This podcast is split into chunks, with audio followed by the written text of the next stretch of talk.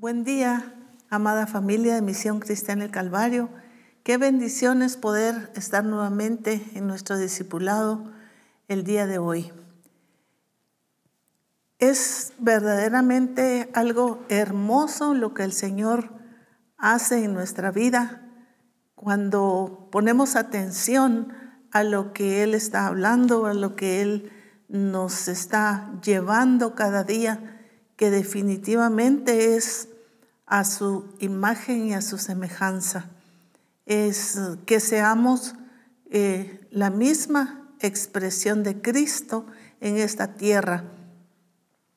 Y cuando podemos entender cada una de las enseñanzas que el Señor está permitiendo que recibamos, es algo hermoso cuando lo tomamos para nosotros y lo ponemos en práctica, lo llevamos no solamente a nuestra mente, a nuestros oídos, sino esa palabra baja a nuestro corazón y podemos eh, creerle al Señor y entender que todo lo que Él es, nosotros lo somos por su misma naturaleza. Y doy gracias a Dios por un testimonio hermoso que me llegó esta semana y me decía nuestra hermana que ella pudo ver en estos días la benignidad del Señor y experimentarla en un glorioso milagro. Y me decía, de verdad experimenté la benignidad del Señor para mi vida. Y es un testimonio verdaderamente tan hermoso que glorifica el nombre del Señor. Y como habíamos mencionado en el discipulado pasado, cuando nos dice la escritura que habéis gustado de la benignidad de Dios, que la cuando podemos gustar de ella, cuando podemos saborearla, cuando podemos experimentarla, en nuestra propia vida. Eh, yo les contaba que esa misma semana habíamos visto la benignidad del Señor en nuestra familia, pero la seguimos viendo. Seguimos viendo la benignidad del Señor, su bondad, su misericordia, su gracia, su favor, su compasión, eh, su grandeza para nuestra vida. Y lo dejamos en continuación porque todavía nos hace falta eh, resaltar algunos puntos importantes. También hablamos acerca de que la benignidad se trata acerca de ser benigno en el trato con los demás. Tiene que ver con las relaciones con los demás, la relación con nuestra familia, dentro de nuestro hogar, tiene que ver con la relación con las personas del trabajo, con todas las personas con que nos relacionamos y definitivamente con las personas dentro de la iglesia. Entonces tiene que ver con esa relación con los demás es con el trato que, les damos, en qué forma nos conducimos, hablamos, tratamos a las demás personas. En el libro de Proverbios capítulo 15 y versículo 1, en la versión 60, nos dice, la blanda respuesta quita la ira, mas la palabra áspera hace subir el furor. La blanda respuesta quita la ira, mas la palabra áspera hace subir el furor. La, la versión NBI, siempre de Proverbios 15.1, dice, la respuesta amable calma el enojo pero la agresiva echa leña al fuego. Qué importante es, porque estuvimos viendo acerca de la benignidad, que también significa amabilidad, ser amable con los demás. Definitivamente comienza en el hogar, amable con el esposo, con la esposa, con los hijos, con la persona, las personas que trabajan con nosotros. La amabilidad es algo muy importante y dice, la respuesta amable calma el enojo, pero la agresiva le echa leña al fuego. Hace algún tiempo en uno de los congresos, eh, yo mencionaba mucho acerca de la sabiduría, de la prudencia, hacía énfasis en el, énfasis en el libro de Proverbios y una hermana se acercó al, finalizar la reunión y me dijo, fíjese hermana, que mire cómo estoy, eh, moretes por varios lados, mi esposo me pega. Y, pero ya me estaban llamando los hermanos para, para el almuerzo y le dije, hermana, solo le recomiendo que lea proverbios. Luego ella me, me llamó y me dijo, hermana Mari, leyendo proverbios encontré este versículo. La blanda respuesta quita la ira, mas la palabra áspera hace subir el furor. Y me di cuenta, hermana Mari, que cuando yo le respondía a mi esposo, lo hacía eh, con ira, lo hacía con enojo, lo hacía eh, de una forma hiriente que lo lastimaba. Entonces la respuesta de él era la misma, enojo, ira. Y se iba contra mí y me golpeaba. Pero desde que yo comencé a responderle con sabiduría y con prudencia, él me dejó de pegar. Qué sencillo, ¿verdad? Es que así es de sencilla las cosas. ¿Por qué? Porque cuando nosotros obedecemos a la palabra y la llevamos a la práctica, entonces las cosas cambian definitivamente y ya es otra historia en nuestra vida. Lo que sucede es que nosotros solo oímos, solo leemos, pero no practicamos, no lo hacemos.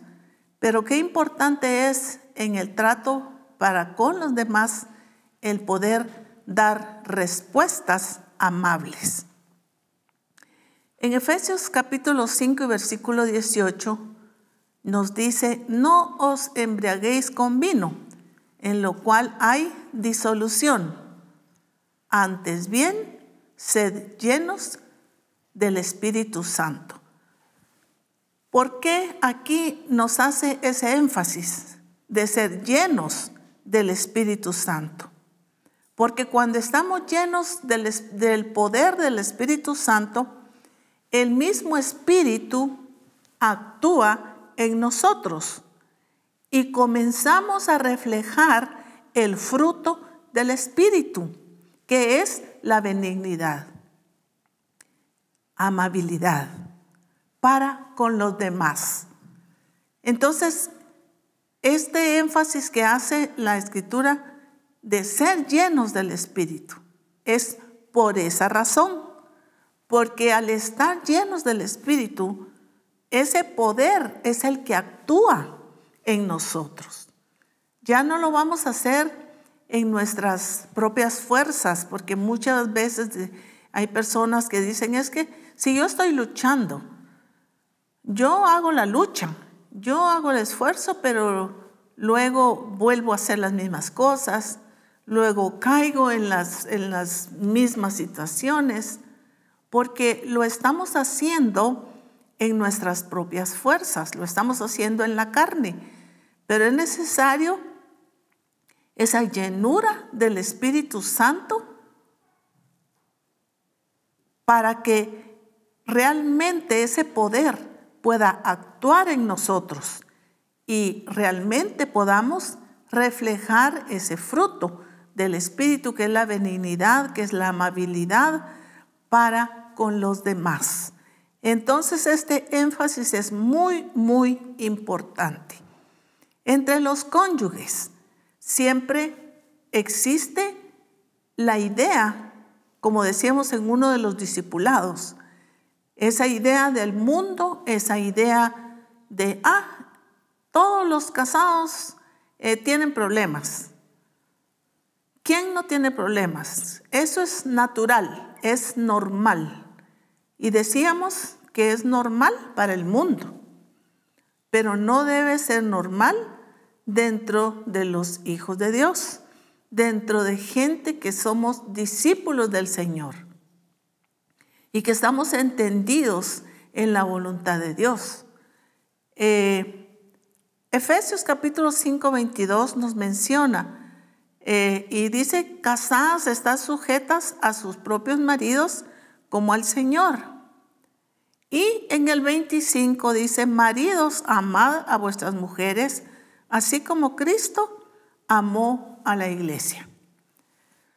Muchas veces eh, hay conflicto en la pareja porque hay un malentendido de lo que es sujeción. Aquí te sujetas porque mando yo. Entonces, ese varón no está bajo el gobierno de Dios. No es que aquí mando yo, sino es ¿Qué es lo que manda el Señor? ¿Cuál es la voluntad del Señor? Entonces, cuando el varón está entendido en esto, porque ama a Cristo, ama a su esposa, dice como Cristo amó a la iglesia. Entonces no va a ser aquí mando yo, sino aquí manda el Señor. Ese es un entendimiento de un esposo sujeto al Señor, que es la cabeza. Pero como el varón es cabeza de la mujer, pero no para mandar sencillamente, no para decir aquí mando yo, sino para que las cosas estén en el orden del Señor. Y el Señor nos ha enviado a nosotros las mujeres, dice, a estar sujetas a sus propios maridos. Pero ¿qué es la sujeción? La sujeción, cuando yo la entiendo, cuando yo entiendo qué es sujeción, no me voy a hacer problema, porque voy a poner las cosas en el orden, no voy a hacer cosas que van en contra de la voluntad de Dios o que yo haga lo que, lo que quiera, muchas veces sin tener la cobertura, esa es la palabra, sin tener la cobertura de mi esposo. Porque la verdad es que el estar sujetos al esposo es tener su cobertura, contar con la cobertura de ellos en las cosas que hagamos, ya sea eh, en el hogar o ya sea en el ministerio. Porque si contamos con, con la cobertura del esposo, vamos a estar también protegidas. Vamos a tener no solo la protección de Dios, sino también la protección del esposo. Entonces no nos va a costar el sujetarnos, porque es estar de acuerdo con la voluntad de Dios y sentirnos que al estar sujetas estamos protegidas, porque no va a haber ningún eh, problema de que vengan con el esposo y le digan su esposa hizo esto o dijo lo otro. Sin embargo, cuando hay protección, hemos consultado con el esposo eh, asuntos ministeriales, asuntos de la casa, y alguien venga y le diga algo contrario, él va a decir, no, yo lo sé, las cosas son así y nos va a hacer sentirnos protegidas de todo lo demás. ¿Por qué? Sin embargo, cuando nosotros eh, damos rienda suelta a nuestras decisiones que están fuera de lugar, definitivamente vamos a tener eh, problemas.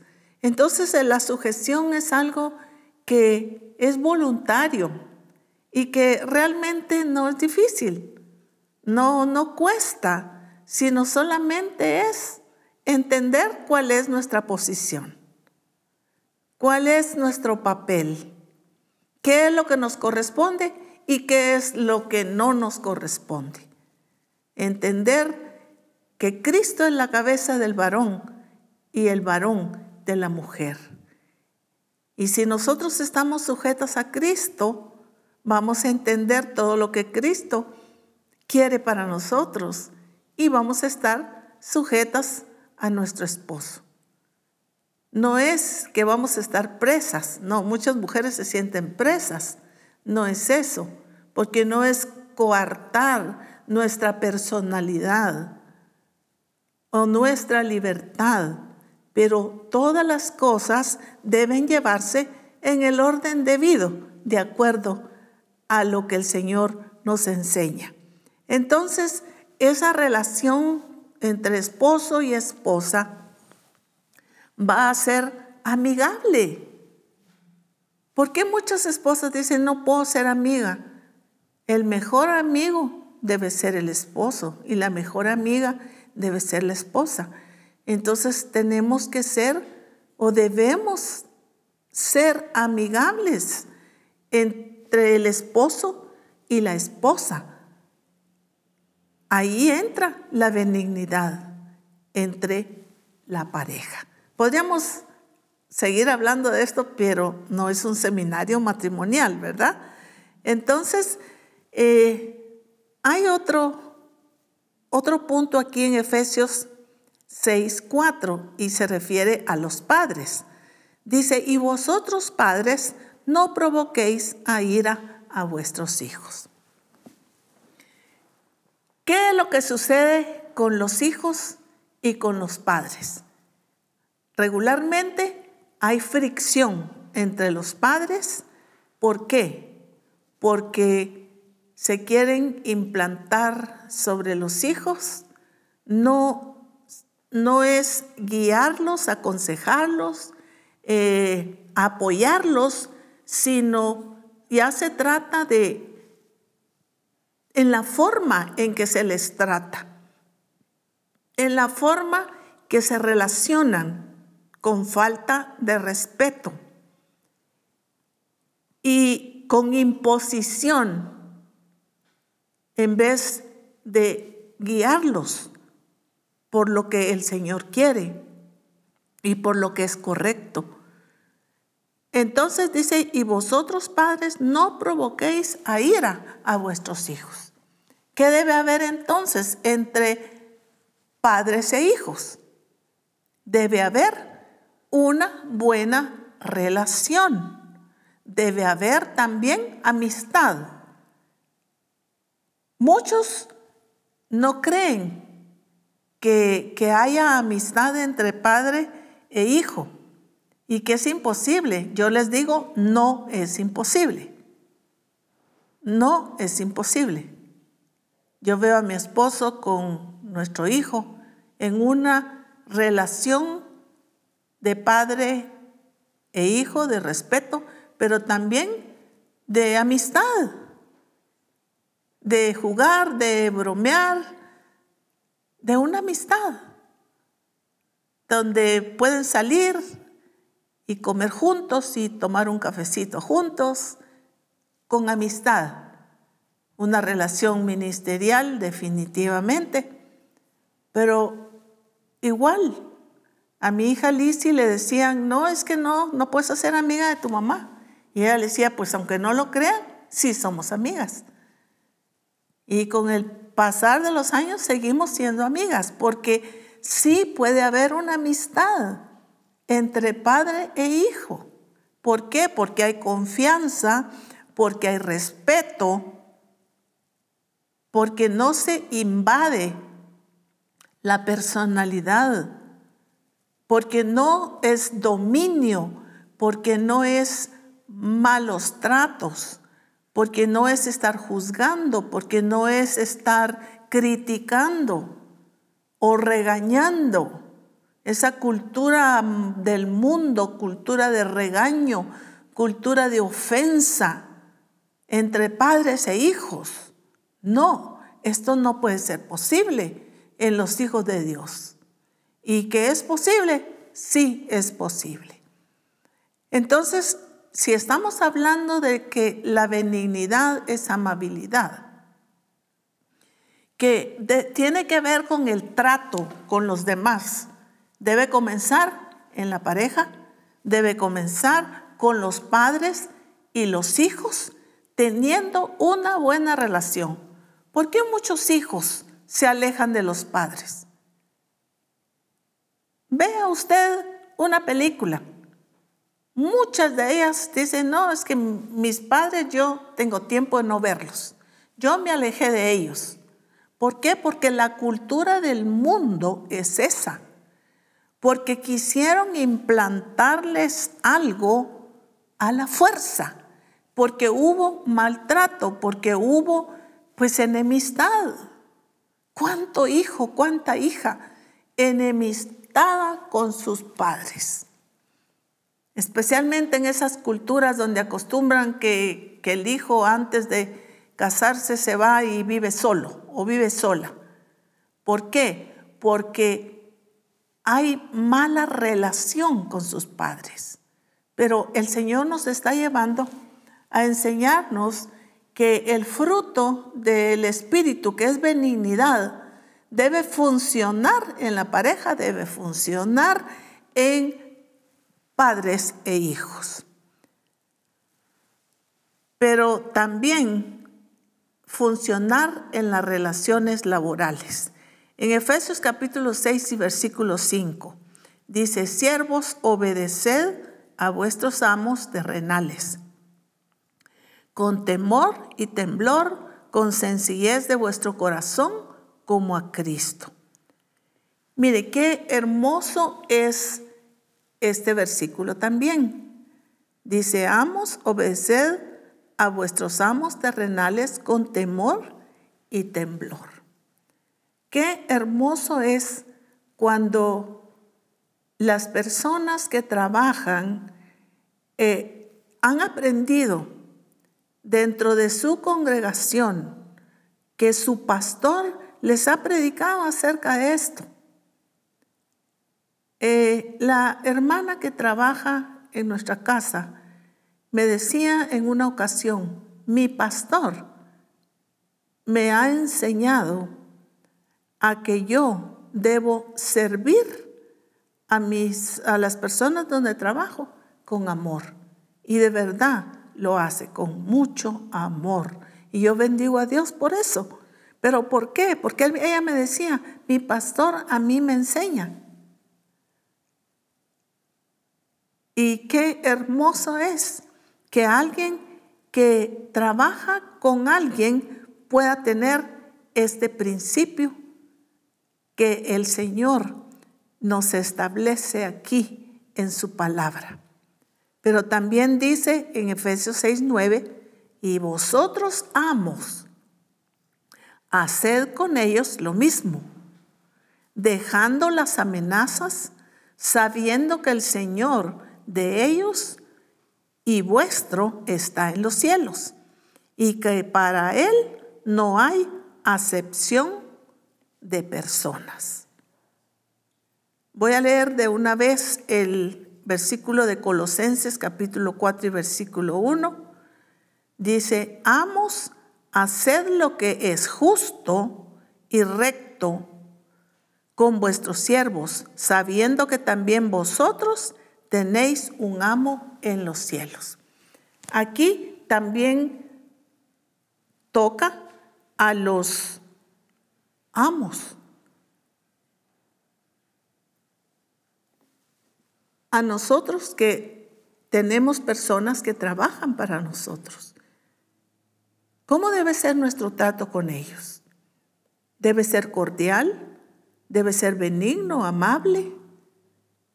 No tenemos que hacerlos de menos nunca, porque ellos son personas y debemos tener un trato cordial, amable, como hijos de Dios, hacerlos sentir que son valiosos, porque lo son, porque son personas, son valiosas, no menospreciarlos, no tratarles mal, no eh, nosotros vamos a comer una cosa y ellos que coman otra. En una ocasión, hace muchos años, eh, tuve a alguien trabajando conmigo eh, y le dije, ahí hay arroz. Y me dijo que realmente donde trabajó anteriormente, todo el tiempo que trabajó le dieron frijol y arroz. Y ellos comían otras comidas.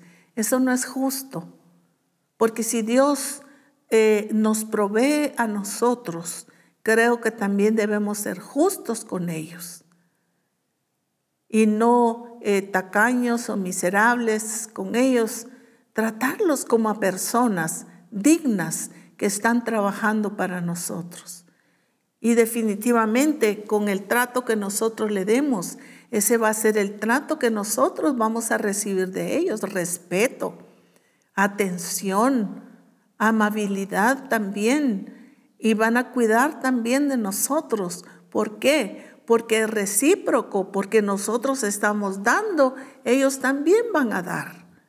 Entonces, con las personas que, ustedes tienen a su, a su cargo en sus trabajos, en sus empresas, qué importante es el trato que nosotros tengamos para con ellos. Porque esto es lo que la palabra del Señor nos, nos dice. Y definitivamente la amabilidad producirá buenos resultados. Y cuando hemos sido amables con una persona, con, con las personas de, de nuestra familia, tenemos resultados. Cuando nosotros necesitamos de las personas, entonces se tornan a nosotros con amabilidad lo mismo con las personas que trabajan con nosotros. Eh, pero hay algo muy, muy importante y básico que le hace bien a nuestra alma. Proverbios capítulo 11 y versículo 17 dice así, a su alma hace bien el hombre misericordioso compasivo, bondadoso, mas el cruel se atormenta a sí mismo. Cuando el trato hacia los demás ha sido justo, podemos sentir satisfacción, podemos sentir paz en nuestro corazón, muy diferente cuando nosotros sabemos que hemos ofendido a alguien. Entonces, a su alma dice, hace bien el hombre misericordioso. El hombre compasivo o el hombre bondadoso. Esto lo añadí de otras versiones. Entonces, qué importante es que nosotros tengamos esa satisfacción en nuestra alma, en nuestro corazón, de que nos hemos comportado con esa amabilidad. Definitivamente no siempre encontramos personas amables, ¿verdad?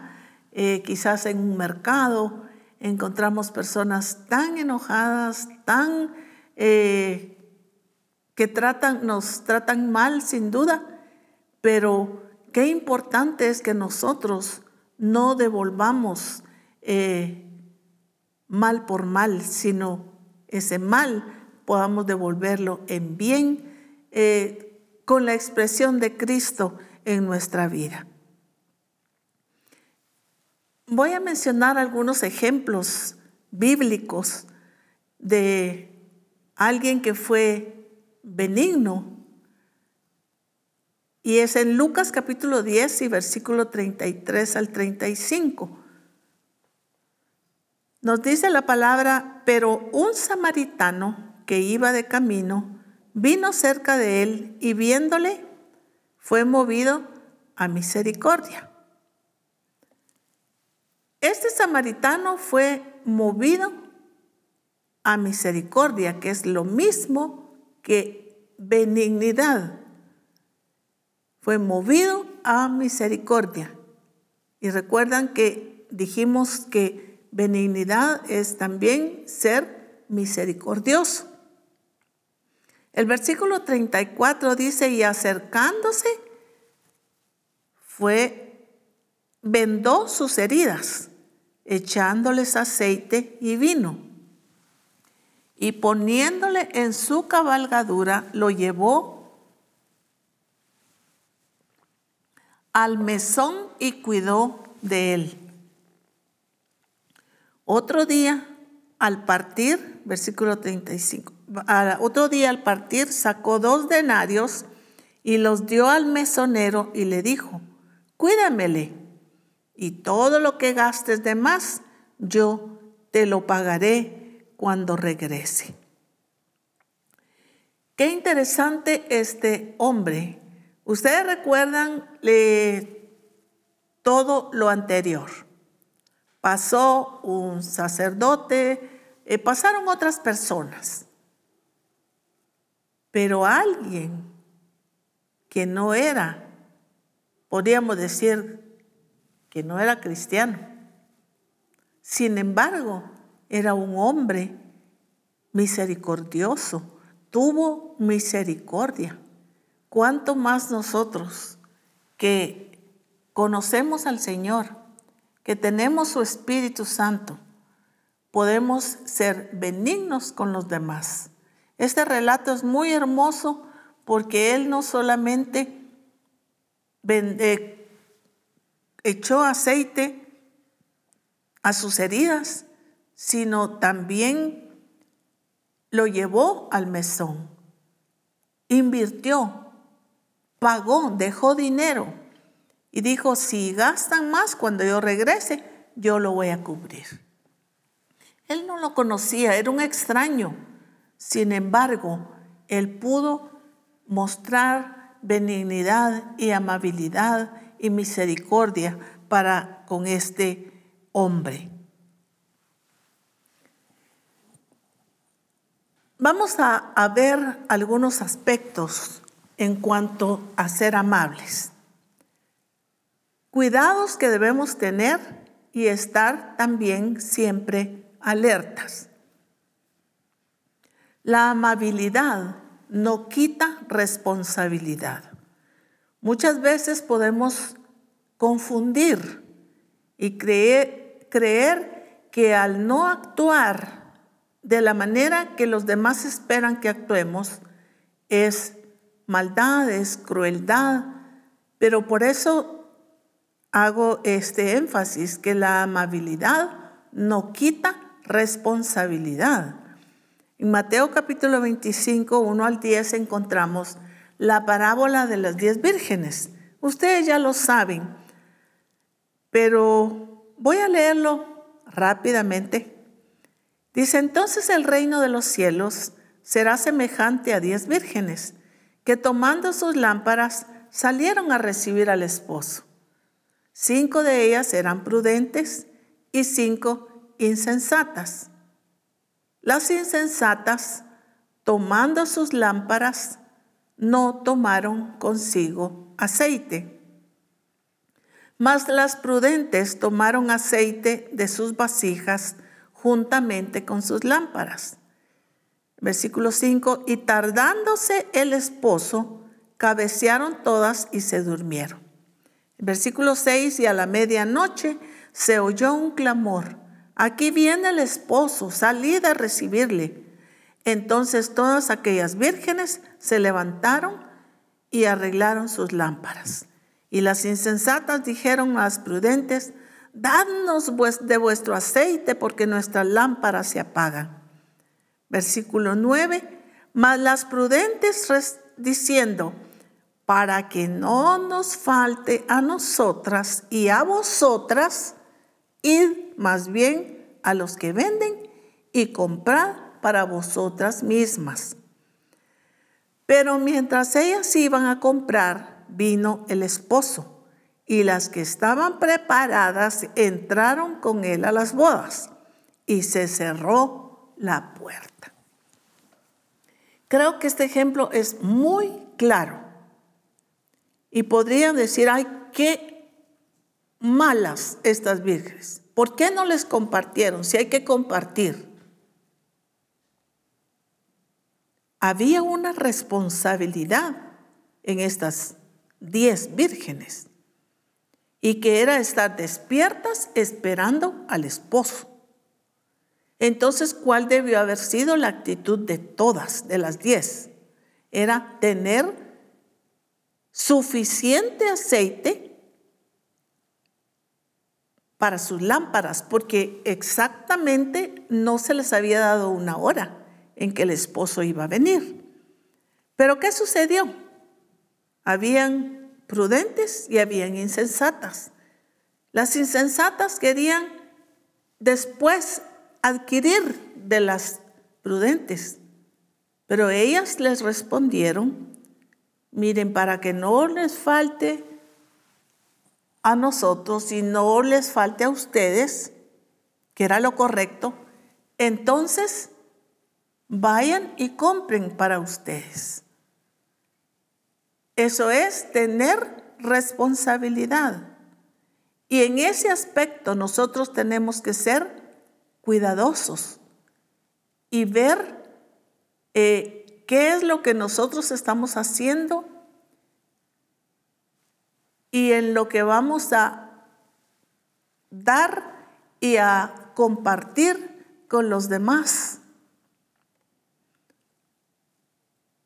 Entonces aquí es donde nosotros tenemos que ser cuidadosos, porque somos responsables de lo que Dios nos ha dado. Si apareciera que estas cinco vírgenes no, no hubiesen sido benignas ni amables, ¿verdad? Pero las escrituras se refiere a ellas como prudentes. Y decirle a ellas que fueran a comprar, estaban cuidando de tener su reserva para esperar a su al esposo y enseñarles a las insensatas a ser responsables. Creo que esto está, este ejemplo está bastante, bastante claro.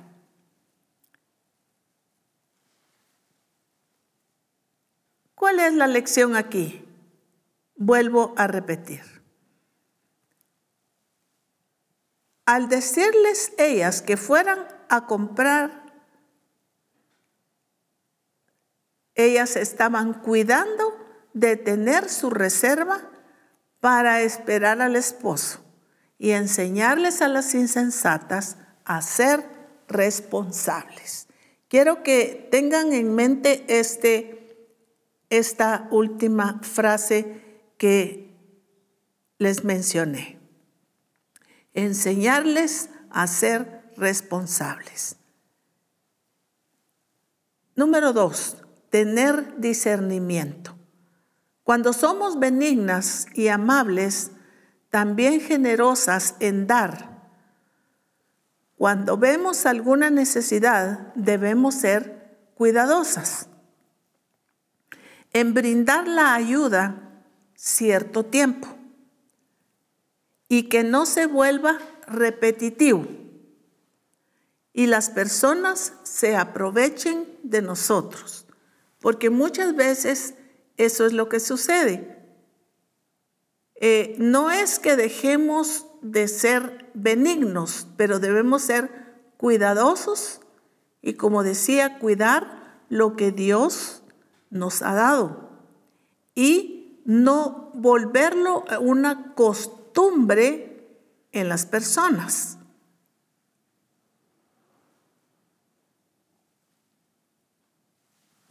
Conocemos, el apóstol y yo conocemos a una hermana.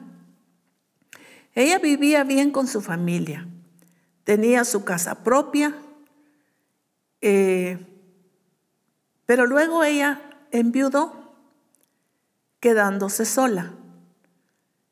Y vino un hermano de ella, la familia, un hermano de ella, a a decirle que él iba a perder su casa. Y le pidió a ella que le prestara dinero. Pero ella pues dinero no tenía. Entonces le dijo que hipotecara su casa. Imagínense, para darle a él, para que le prestara y que él se lo iba a pagar. El problema fue que ella hipotecó su casa, le dio el dinero al hermano, pero él no fue responsable y no le pagó nunca a la hermana. Ella entonces perdió su casa y se quedó en la calle. Nosotros conocimos la casa de esta hermana en una de las buenas zonas de Guatemala. Ella era, vivía bien, pero imagínense, por alguien irresponsable, ella perdió su casa. Por eso les mencionaba que debemos tener discernimiento y saber que muchas veces eso de hipotecar una casa ah, para alguien que no va a cumplir, que es irresponsable, y que aunque le prometa el cielo y la tierra que va a pagar y no lo hace, entonces eso acarrea em, consecuencias como le sucedió a esta hermana, que aunque ella vivía solvente, ahora estaba en la calle. Otro problema similar se presenta fuera y lamentablemente dentro de la iglesia, donde hermanos andan prestando dinero y muchos de ustedes asentarán y me dirán si es cierto. Andan prestando dinero a los hermanos de la iglesia y no pagan al final. Al final se hacen enemigos y resultan yéndose de la iglesia. ¿No han visto ustedes casos de estos? Que hay alguien que le prestó al hermano fulano y le prestó y todo el tiempo está prestando. Entonces, hay que tener cuidado, porque sí podemos ayudar, pero cuando ya se vuelve un vicio, y cuando hay alguien que se está aprovechando de todos los hermanos de la iglesia, esto es muy peligroso. Entonces tenemos que ser cuidadosos y mantenernos alertas también de estas personas. No es que, en esa, eh, que no seamos benignos o que no seamos amables, pero tampoco que las personas puedan aprovecharse de las situaciones. La escritura dice en Romanos capítulo 13 y versículo 8, no debáis nada a nadie. Ahí lo vamos a dejar. No debáis nada a nadie. Las personas que están mal acostumbradas a andar prestando dinero, préstame, pero no pagan. Si usted presta, pague. Y si usted sabe que le prestaron y no le pagaron, pues definitivamente no vuelva a caer en esa situación. Porque hay personas, perdónenme la expresión, pero aprovechadas de, de los hermanos.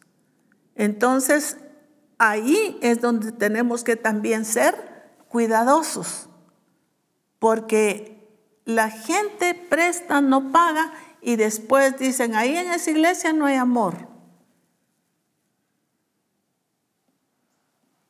Pero el ser cuidadosos es algo muy importante.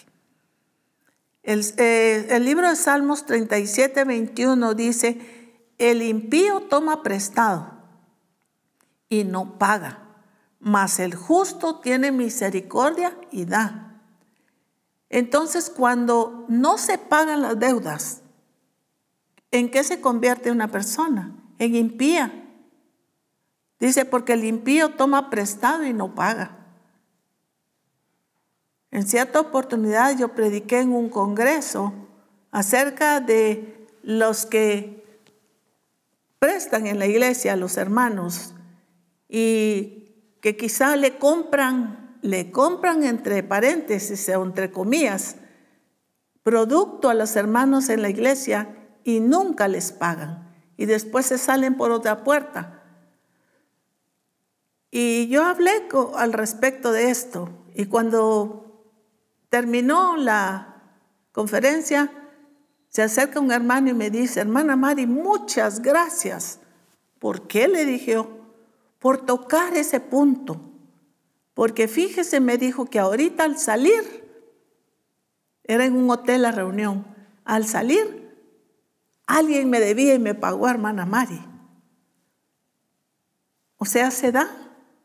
Se da mucho que las pobres hermanas que venden su producto en la iglesia se llevan el producto las hermanas y no pagan. Pero el que no paga es impío. El asunto es que si usted encuentra una persona que no paga, pues no le vuelva a dar fiado, no le vuelva hasta que le pague, porque se convierte en una mala costumbre y el aprovecharse de los demás, esto no es. Hay que enseñarle a la gente a ser responsable.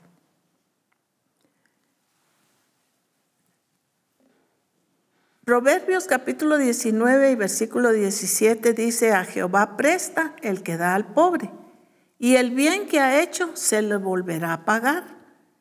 El dar realmente es una bendición. El dar es una bendición. Cuando lo hacemos con todo nuestro corazón. Solo que debemos, vuelvo otra vez a resaltar, ser cuidadosos.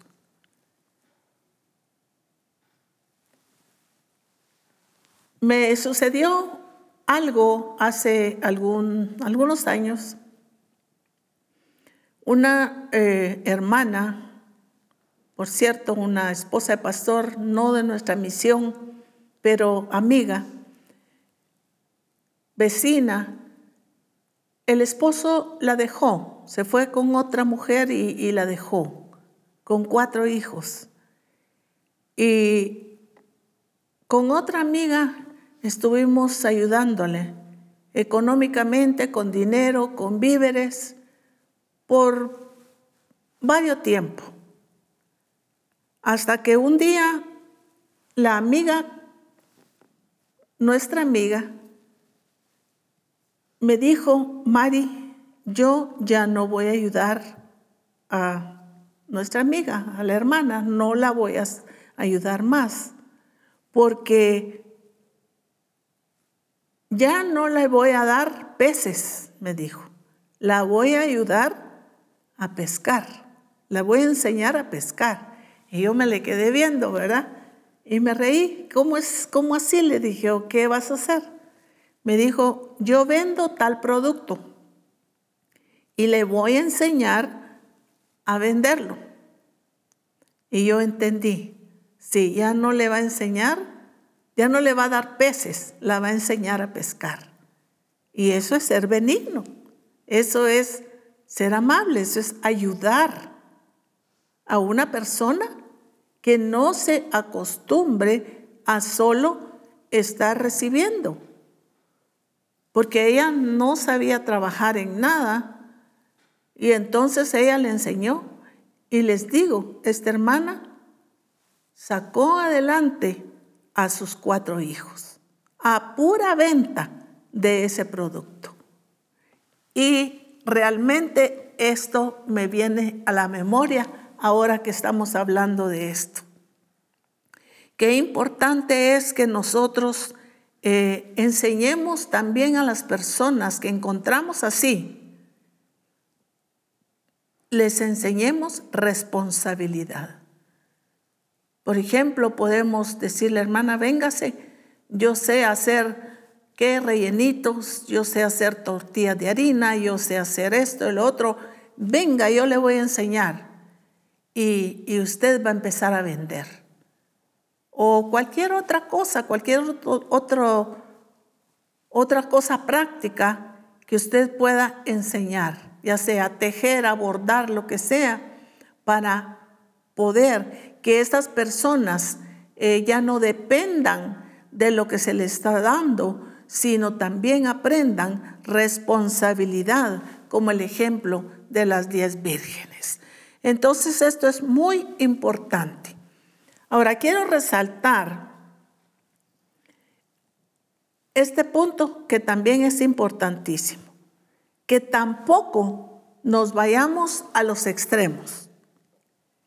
Miren, ¿a cuántos de ustedes les han quedado mal?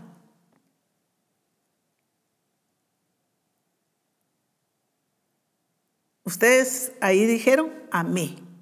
Pues a mí también. Un tiempo que yo estuve vendiendo ropa, las hermanas no me pagaban y después ya no me saludaban y se salían por otra puerta. Eso sucede muchas veces y no debiera de ser así. Por eso el Señor nos continúa hablando acerca de esto. ¿Cuántas veces hemos ayudado personas y nos han pagado mal, por decirlo así. Pero el asunto es, hermanos, que no tenemos que irnos a los extremos, que porque me quedaron mal, que porque me decepcionaron, que porque esto voy a endurecer mi corazón, porque entonces dejamos de ser benignos, misericordiosos y amables. Y dejamos de, de bendecir y de dar. Lo que sí tenemos que ser es eh, cuidadosos. Primero, cuidadosos de no cerrar nuestro corazón. No es que yo ya no vuelvo a ayudar a ninguno. No, es que yo no le vuelvo a dar. No, eso es cerrar nuestro corazón. Estamos hablando de ser cuidadosos y no ser de corazón cerrado y que nos volvamos duros, que nos volvamos miserables, que, que no permitamos que en nuestra vida se desarrolle el fruto de la benignidad. Porque si tú endureces tu corazón, estás cerrando la puerta al fruto de la benignidad y a la misericordia. Estoy hablando de que lo hagamos con cuidado, que seamos eh, benignos, misericordiosos, pero que lo hagamos con cautela y con discernimiento. O sea, no cerrar nuestro corazón nunca, pero también abrir nuestros ojos y darnos cuenta de que no estamos haciendo lo correcto, porque, amada familia de Misión Cristiana del Calvario, viene mucha bendición de Dios, y ustedes lo saben, pero debemos ser celosos de cuidar la bendición de Dios. No la debemos perder por falta de una buena administración en nuestras finanzas viene bendición, pero no podemos perderla. por alguien que nos prestó y no pagó. Y que podamos perder aquello que es nuestra bendición. Tampoco digo que nos cerremos a compartir de nuestra bendición, pero tenemos que ser sumamente cuidadosos. Porque debemos ser buenos administradores de nuestras finanzas, porque eso nos, si no somos cuidadosos, nos convertirá en sacos rotos, como dice en Ageo capítulo 1 y versículo 6. Dice, sembráis mucho y recogéis poco. Coméis y no os saciáis. Bebéis y no quedáis satisfechos. Os vestís y no os calentáis. Y el que trabaja a jornal recibe su jornal en saco roto. ¿Qué es lo que está sucediendo? Vuelvo a leer este versículo. Sembráis mucho y recogéis poco. Coméis y no os saciáis. Bebéis y no quedáis satisfechos. Os vestís y no os calentáis. Y el que trabaja a jornal recibe su jornal en saco roto. ¿Qué quiere decir esto? ¿Qué es un saco roto? Un saco, un costal, como ustedes lo conozcan, con un agujero, con un hoyo abajo. Usted le echa cosas, pero por ese hoyo que se salen las cosas, se van. Entonces el Señor no quiere que nosotros seamos sacos rotos, sino que nosotros podamos aprovechar la bendición de Dios. Sin cerrar nuestro corazón a compartir, a ser benignos con los demás, pero a que no se aprovechen de nosotros, a que nosotros podamos enseñar a las personas responsabilidad pero no cerremos tampoco nuestro corazón, pero no desperdiciemos la bendición que Dios nos ha dado y la bendición que Dios nos dará. Sigamos cumpliéndole al Señor definitivamente con nuestros diezmos, porque si no el devorador vendrá y destruirá nuestras finanzas. Seamos fieles al Señor en nuestras siembras, en nuestras primicias, en nuestras ofrendas. En la escritura dice, a Jehová presta el que da al pobre. Y todo funciona. Todo lo que es dar, se recibe, se cosecha. Pero tengamos cuidado que las finanzas, la provisión, la bendición de Dios no se vaya en sacos rotos. ¿Por qué? Porque no estamos siendo buenos administradores de lo que Dios nos ha dado. La amabilidad nos hace ser confiables y agradables con las cuales los demás, las demás personas quieran pasar tiempo con nosotros. Cuando nosotros somos, tratamos mal a las personas, somos eh, hirientes, groseras o estamos constantemente burlándonos de lo demás o criticando. Yo creo que las personas están diciendo, ay, ¿a qué hora se termina? Yo ya me voy y se levanta una excusa para poder irse, para poder levantarse, porque las personas ya no están a gusto con nosotros, Pero qué importante es que nosotros podamos manifestar ese fruto del Espíritu, que es la amabilidad, donde nos convirtamos en personas confiables, no en personas que le cuentan algo, un secreto, y al momento lo sepa todas las personas, ¿verdad? Como hay un dicho, mi corazón es un sepulcro, pero mi boca es un clarín, ¿verdad? Todo mundo se enteró. No, personas amigables, pero confiables, confiables y agradables que las personas que están a nuestro alrededor se sientan bien. Cada uno de nosotros necesitamos desarrollar.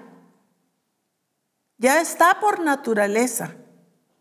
Ya está porque ha sido dado por el Espíritu Santo. Pero debemos desarrollar el fruto de la benignidad, de la amabilidad, que nos ayudará a tener una buena y sana relación con los demás. Vuelvo a repetir esto, que nos ayudará a mantener una buena y sana relación con los demás. La relación con los demás debe ser sana en todos los ámbitos y dentro de la iglesia en una perfecta comunión con los santos. Qué importante es entonces eh, todo lo que se refiere al fruto del Espíritu. Pero en estos dos discipulados hemos enfatizado lo que es la benignidad. Lo que trae a nuestra alma esa paz, esa satisfacción, ese bien que hace a nuestra alma y a nuestro corazón, pero también ese bien que hará al esposo, a la esposa, a los padres, a los hijos, a las personas que trabajan con nosotros, a las personas en la iglesia. Porque el bien que nosotros demos, que hagamos, definitivamente va a ser algo hermoso, agradable. Y esto es lo que el mundo necesita. El mundo necesita realmente de gente benigna, amable, pero honesta, sincera, eh, confiable y a eso es lo que el Señor nos está llevando, nos está encaminando para que verdaderamente nosotros podamos eh, hacer y ser lo que nuestro Padre es, lo que Cristo es, que seamos el reflejo de Cristo al mundo dentro de nuestros hogares, trabajos y también dentro de una iglesia o congregación. Que el Señor eh, nos ayude y podamos seguir indagando en esto. Hay tanto que decir, tanto ejemplo de lo que es Dios, tanto ah, versículo en las escrituras, tanto de lo que es Cristo, ejemplos hermosos que tenemos acerca de la benignidad, pero que especialmente podamos aplicarlo a nuestra vida. Eh, quiero dar gracias a Dios y orar por cada uno de ustedes. Padre, te damos muchísimas gracias porque tú eres un Dios benigno, misericordioso, compasivo. porque tú eres todo, porque eres hermoso, eres glorioso. Te bendecimos y te glorificamos, Señor, por todo lo que tú eres, por lo que nos enseñas y por lo que también nos conduces a poner en práctica. Nos conduces a hacer, a ser hacedores de tu palabra y no tan solamente oidores.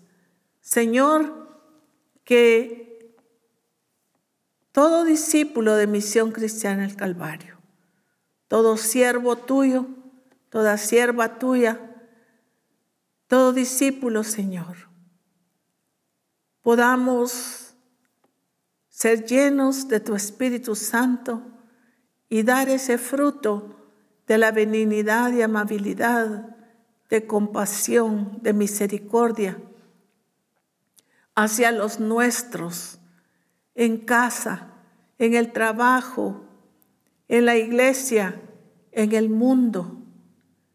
Que podamos ser esa misma expresión de Cristo siendo benigno y compasivo para con las personas.